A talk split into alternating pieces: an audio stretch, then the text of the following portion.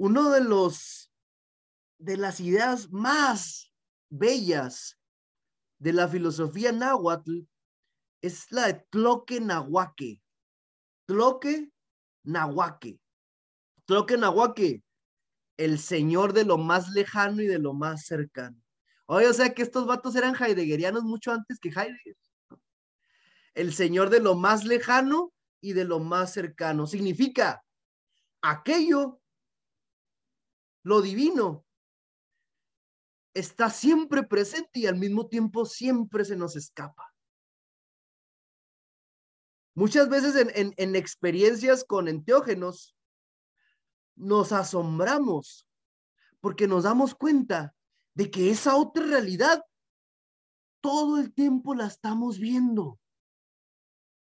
Y algo sucede, tenemos una especie de velo muy fino en los ojos que nos impide verlo nos impide entrar en eso.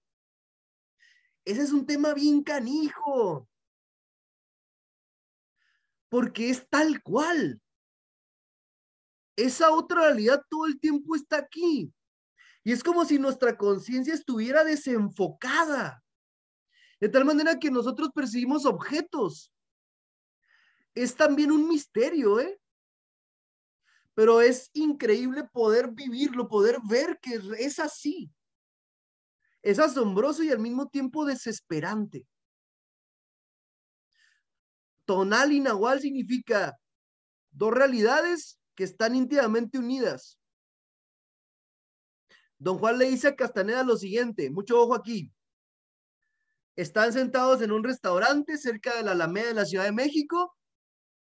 Pidieron comida, un plato de frijoles con tortillas. Y entonces, don Juan le dice, esta mesa es el tonal. Lo que tú llamas, lo que tú llamas alma es este tenedor. Lo que los, lo que los testigos, lo que los budistas llaman testigo, esa es la cuchara. Lo que la gente llama Dios es la salsa. Todo eso, cualquier cosa que tú me puedas nombrar, está dentro de la isla del tonal, dentro de lo, conocido, lo que es apresable en las redes del lenguaje. Y don Juan dice algo maravilloso. Todo aquello que está por fuera de las fronteras de esta mesa es el nahual.